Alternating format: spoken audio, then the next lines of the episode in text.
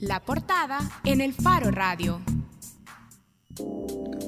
Estamos de regreso en el Faro Radio. La semana pasada nos acompañó la diputada Lorena Peña para hablar sobre la plataforma legislativa del FMLN.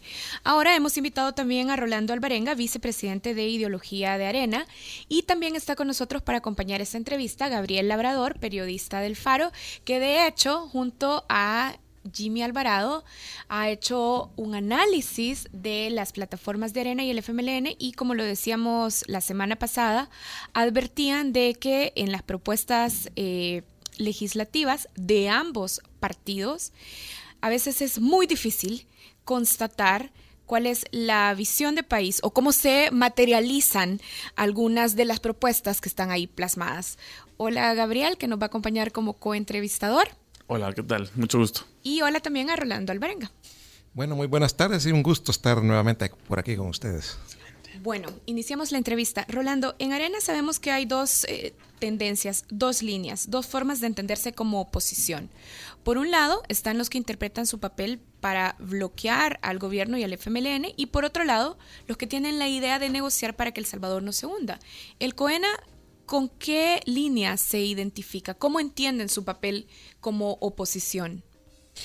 Mire, eh, nosotros creemos que es bien importante visualizar todo a mediano y largo plazo. No puede uno amarrarse al corto plazo, que es el plazo electoral. Especialmente cuando estamos pensando que probablemente el otro año vamos a ganar la presidencia de la República y vamos a hacer el gobierno.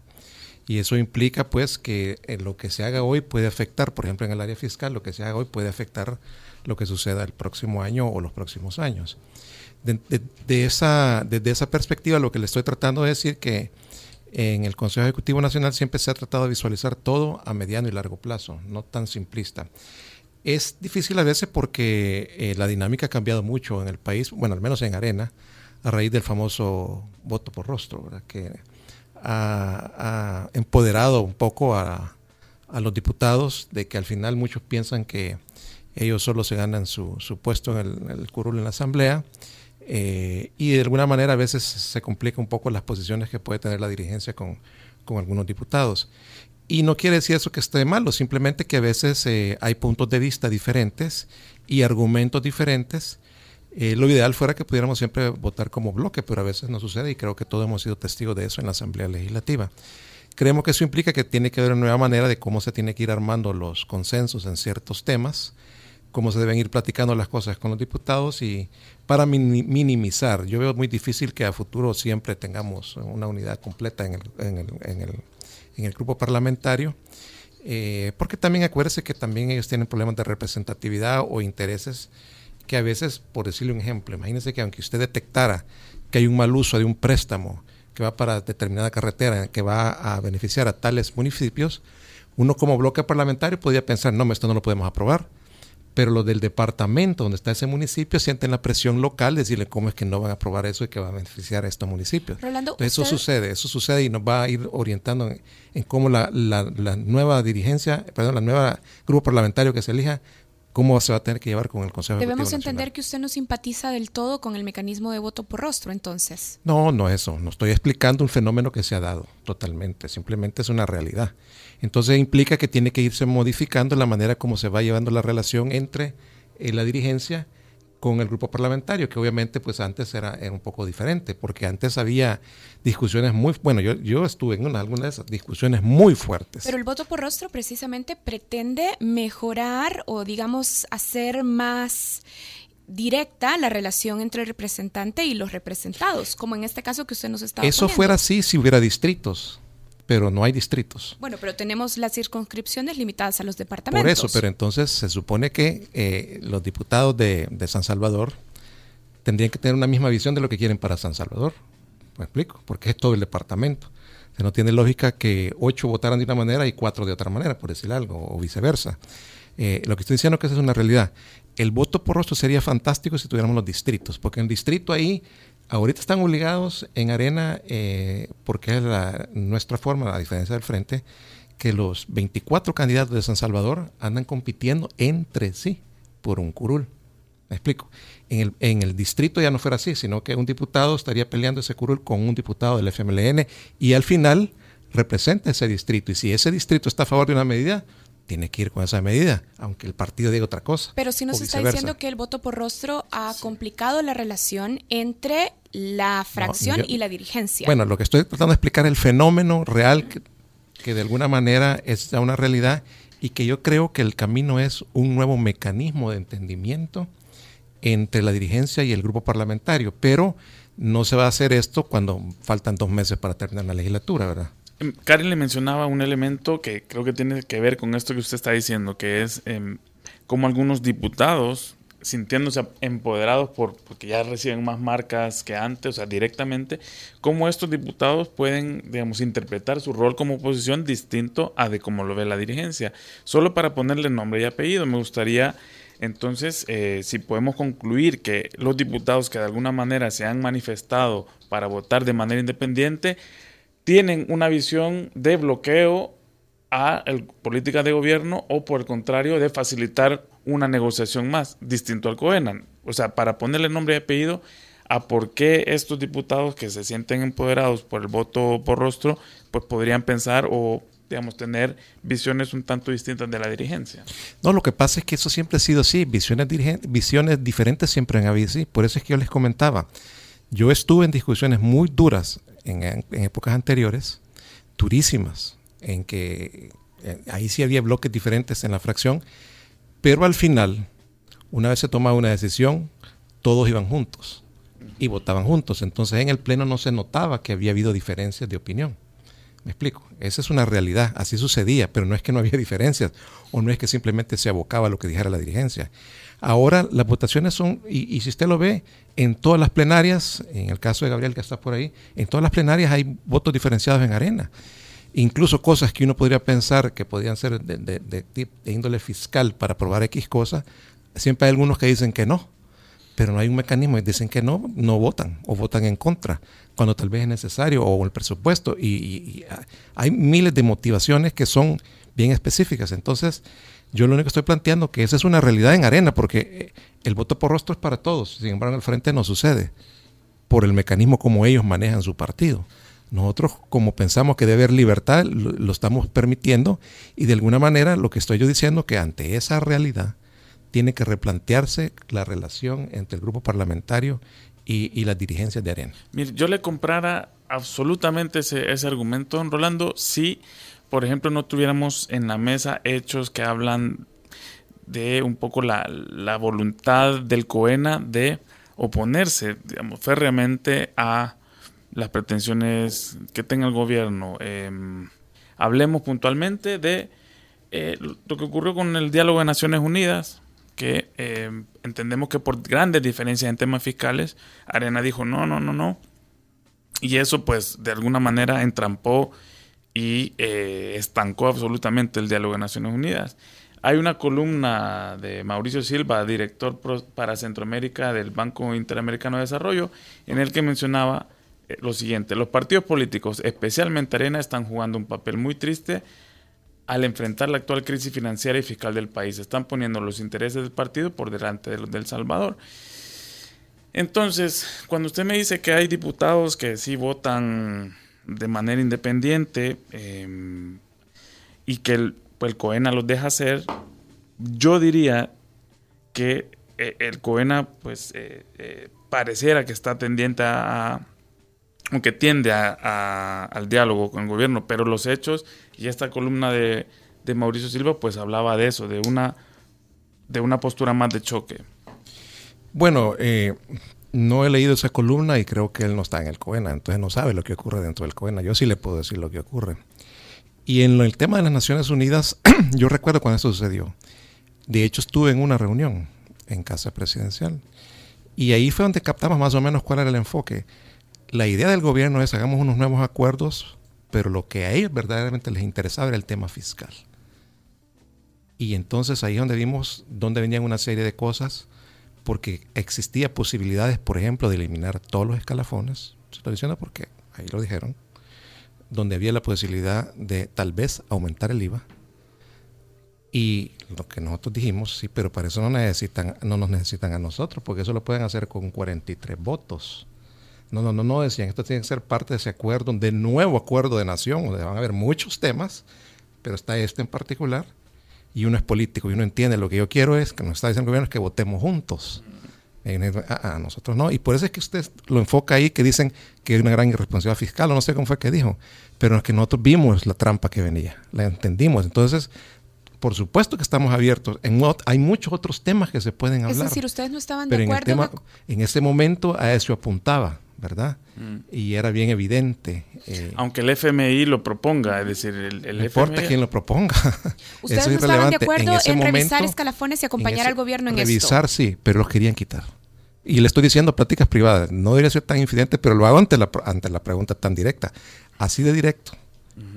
Lo que no le voy a decir es que, porque creo que...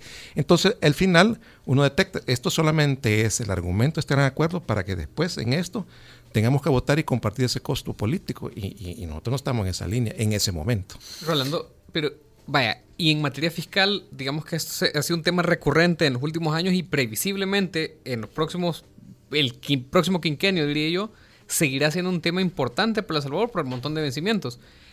En la plataforma legislativa de Arena, lo que ofrecen para los siguientes tres años es seguir en, la estrategia de, o sea, que muchas veces ha sido intransigente o de no ceder ante pretensiones como las que usted decía del FMLN, o ofrecen un mayor diálogo, o ofrecen una tercera opción que se me ocurre es, eh, digamos, aguantar hasta el primer año con esa intransigencia y luego eh, calculando si regresan al Ejecutivo, eh, obviamente cambiar.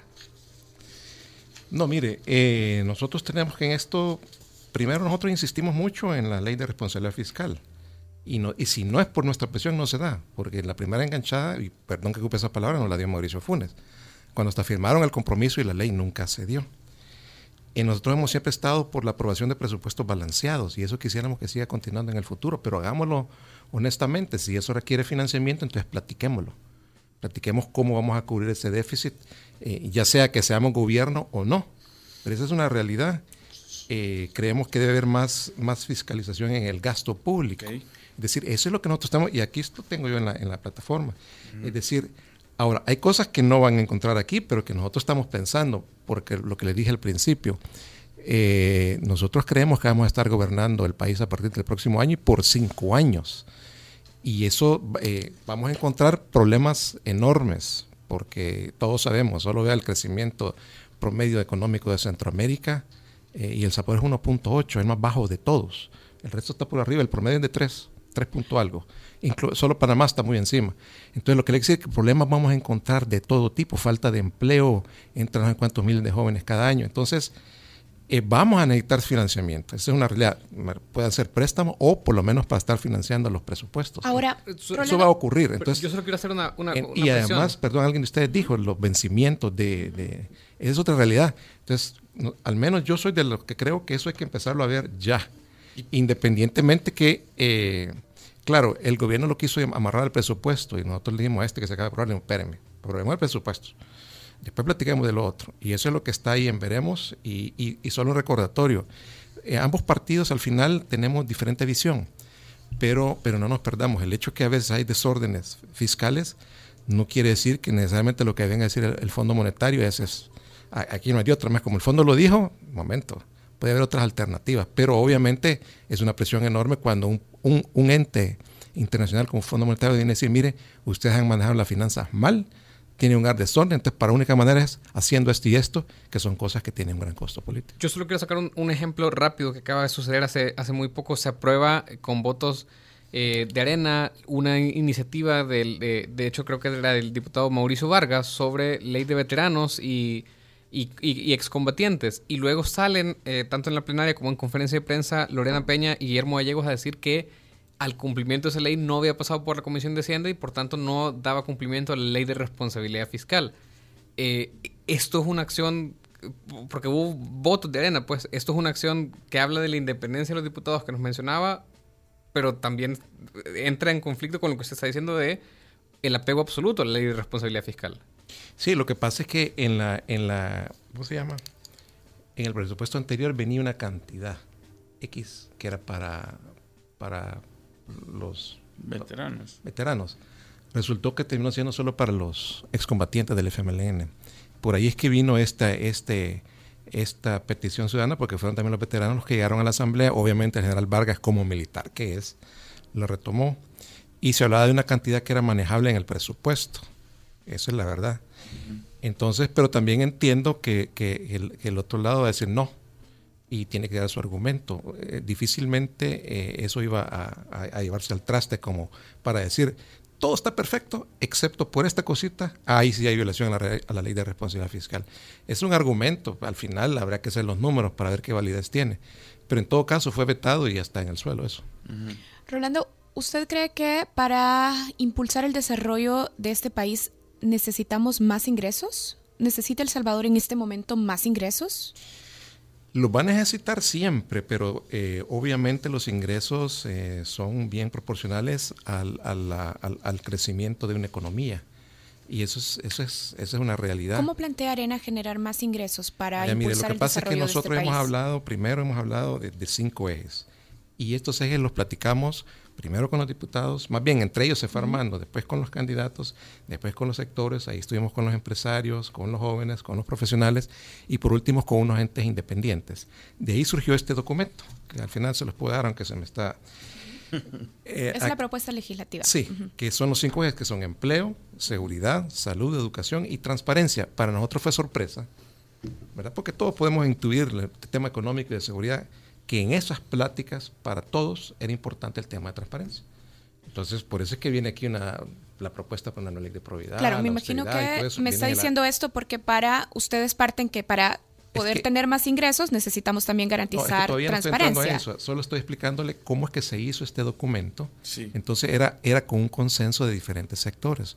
Entonces dentro de esto hay un área que tiene que ver con el tema de empleo y estamos partiendo que eso tiene que ver mucho con la inversión y la inversión es la que genera más, eh, más empresas trabajando que a la vez están pagando más impuestos y le aumenta todos los ingresos al Estado a través de IVA, renta. Esa no es la fórmula que hemos intentado ya impulsar durante décadas en El Salvador.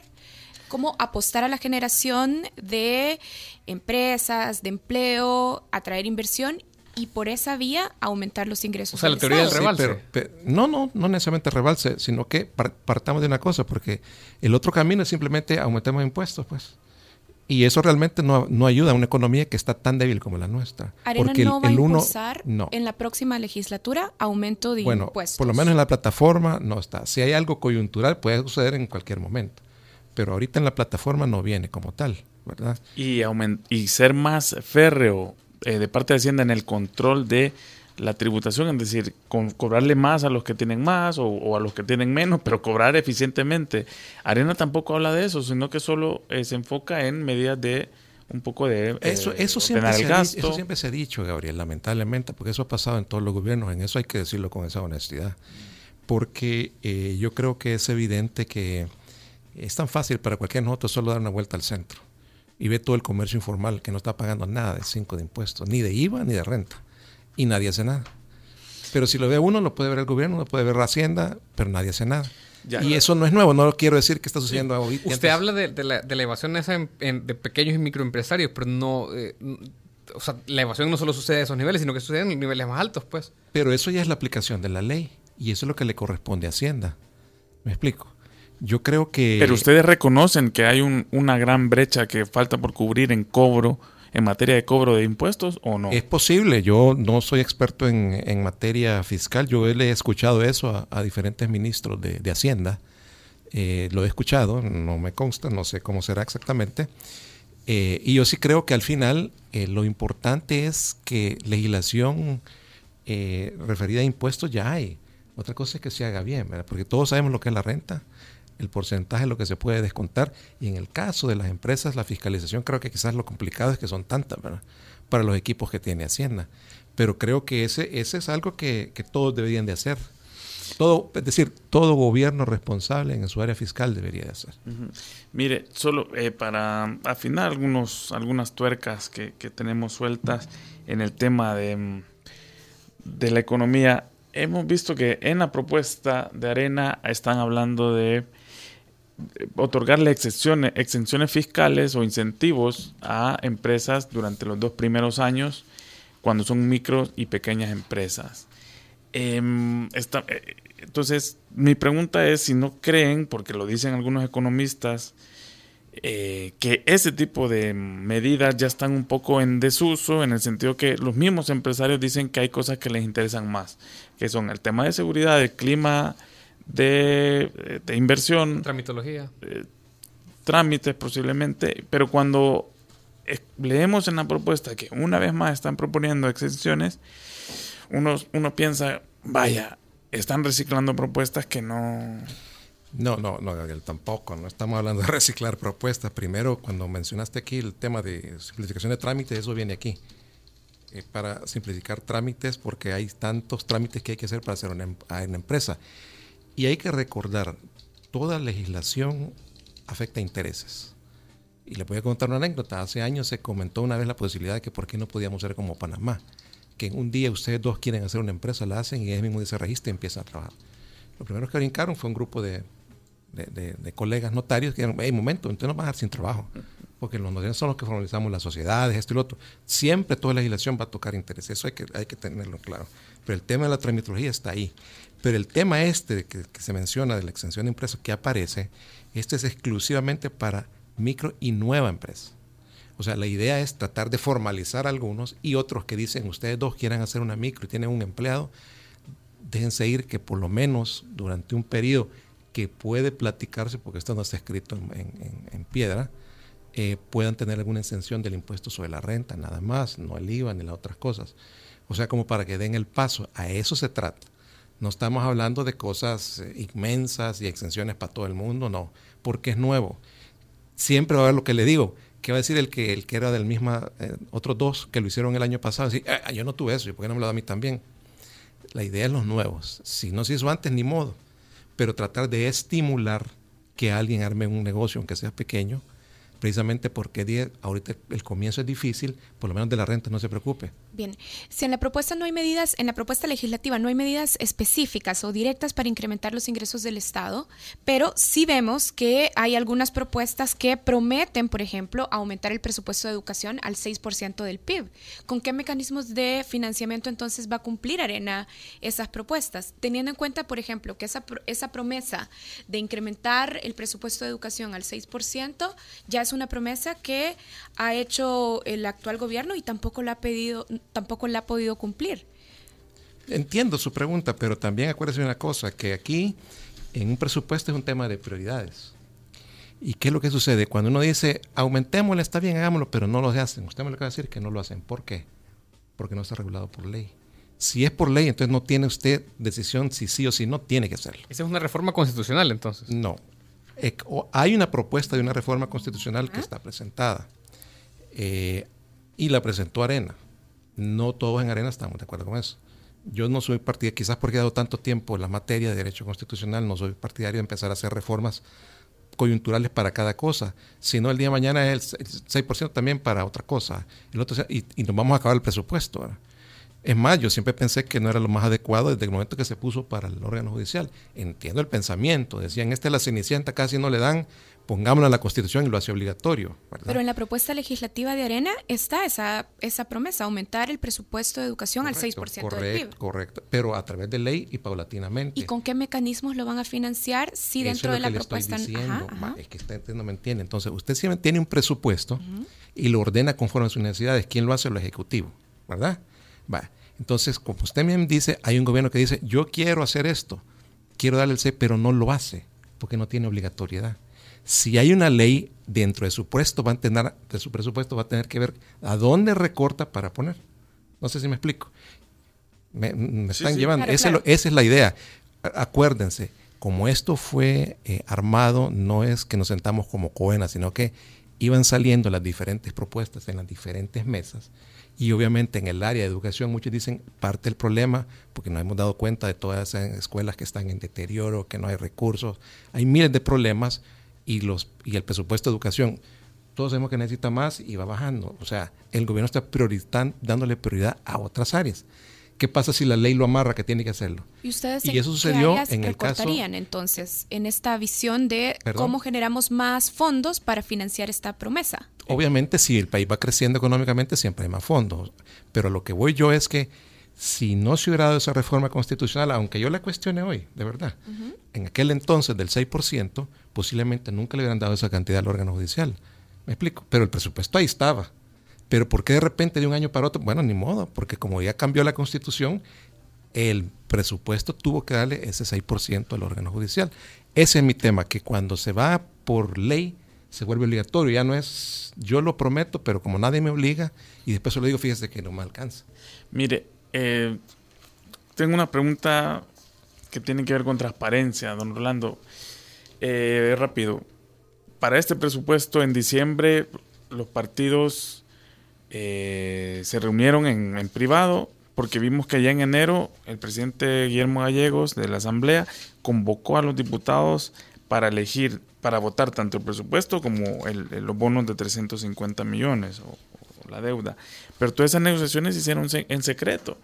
Y hay un eje de la plataforma que tiene que ver con transparencia, pero si vemos, la plataforma es de diciembre y estas negociaciones oscuras fueron en diciembre igual y vemos que el presupuesto se aprobó al final en, mesas que, que, no estuvieron bajo el escrutinio público.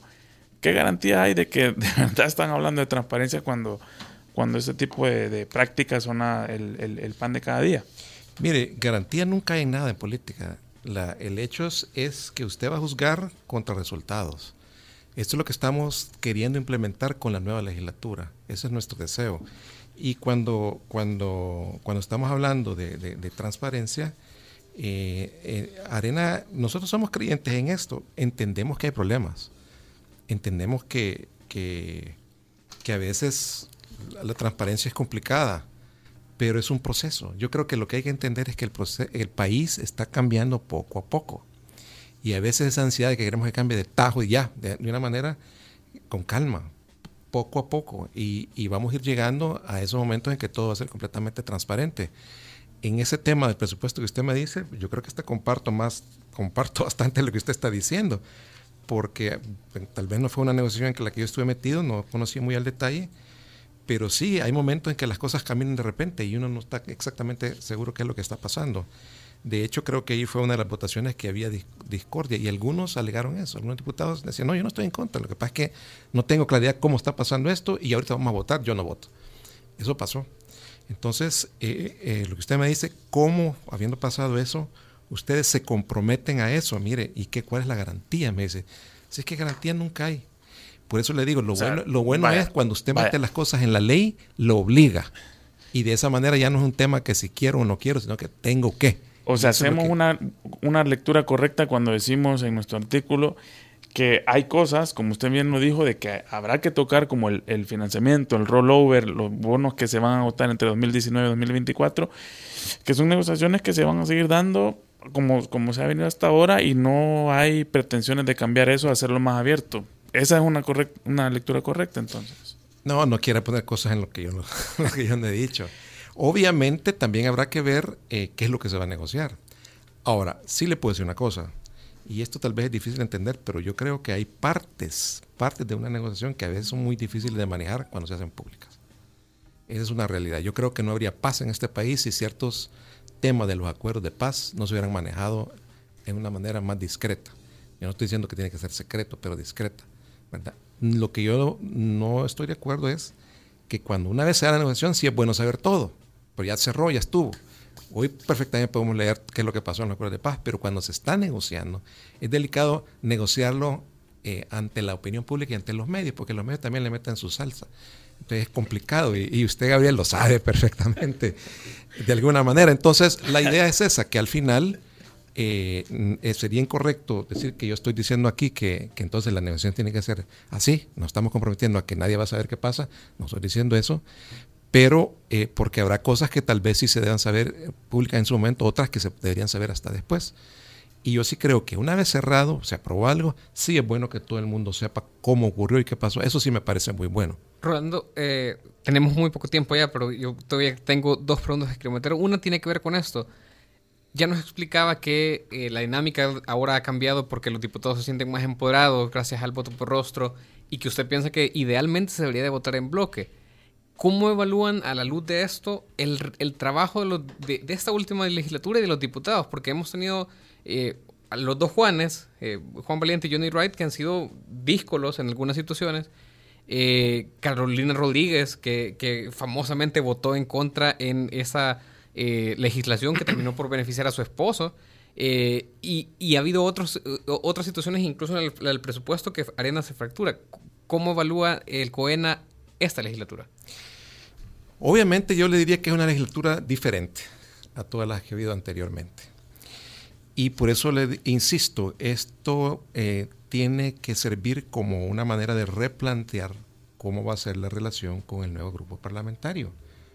Porque si bien no se trata de, aplastar la, libertad de pensamiento que cada uno de los diputados tiene, pero tiene que haber una mejor coordinación, no que de repente aparece alguien, bueno, y este si anoche lo hablamos y no dijo nada y hoy que es el día de repente sale con otra cosa. Eh, es, un poco complicado.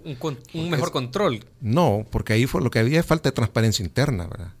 ¿Verdad? Eh, eh, no tiene sentido que aquí nosotros cuatro que estamos en esta cabina decidamos pedir pizza, ya estamos definidos y ponemos el dinero, y cuando llegamos allá él dice, deme una hamburguesa, entonces no habíamos quedado.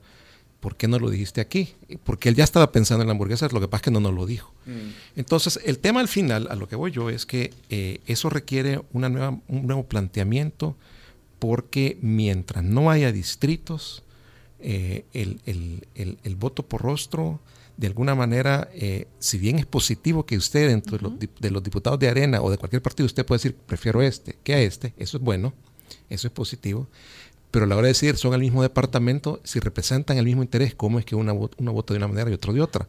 Eso no tiene mucho, sentido. Hablando de este mecanismo de voto por rostro y de las promesas individuales que hacen los diputados, por ejemplo, Guillermo Portillo, candidato a diputado por Arena, promueve como oferta de campaña la lectura de la Biblia en las escuelas públicas para enfrentar el problema de las pandillas. Esto no está dentro de la propuesta legislativa, pero Arena la respalda porque es uno de sus candidatos. Vaya, yo creo que esto sí hay que, hay que irlo aclarando. Creo que es parte de, la problemática que tenemos actual. Eh, precisamente por el mismo, por el mismo tema del voto por rostro, a veces surgen algunas, algunas propuestas o posturas de algunos diputados que no es la línea del partido. Y que a eso me refiero que no es un planteamiento del partido. Arena como tal no anda proponiendo la lectura de la Biblia, eso no lo está haciendo. Arena. Ahora, yo puedo entender lo que usted me dice, que la gente puede identificar y decir, bueno, pero si él es candidato, tiene que ser el partido. El partido no está proponiendo eso. Arena no respalda esta propuesta de Guillermo Portillo. No, respalda esa propuesta. Pero la tolera, aunque es inconstitucional, porque estamos hablando, Estamos hablando que él está partiendo de, de, su libertad para lo que él cree que tiene que proponer pero está, está y, lo, y lo voy a repetir porque usted lo dijo muy bien, Arena como partido no, no puede estar eh, apoyando cada cosa que se le ocurra a, uno de sus candidatos, ¿verdad? Pero tampoco, si no tuviéramos, no puede usted proponer esto, entonces caeríamos en la otra que nos diría, mire, entonces, o sea, que usted está queriendo silenciar a sus diputados en lo que proponen.